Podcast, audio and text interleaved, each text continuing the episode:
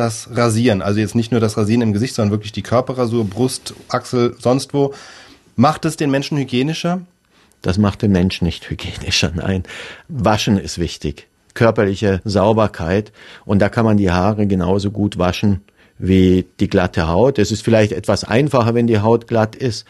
Und ähm, das Rasieren, so wie es jetzt heute ein bisschen in Mode gekommen ist, die Körperhaare zu entfernen, ist wieder Zeitgeist und nicht der Hygiene geschuldet. Haare schützen Körperöffnungen und sollen eben Reibung auch minimieren, wie unter den Achseln oder im Schambereich.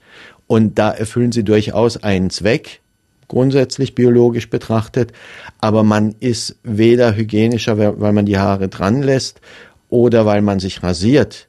Entscheidend ist, dass man sich wäscht. Jemand, der rasiert ist und sich nicht wäscht, ist genauso unhygienisch und müffelt genauso mhm. wie jemand, der unrasiert ist.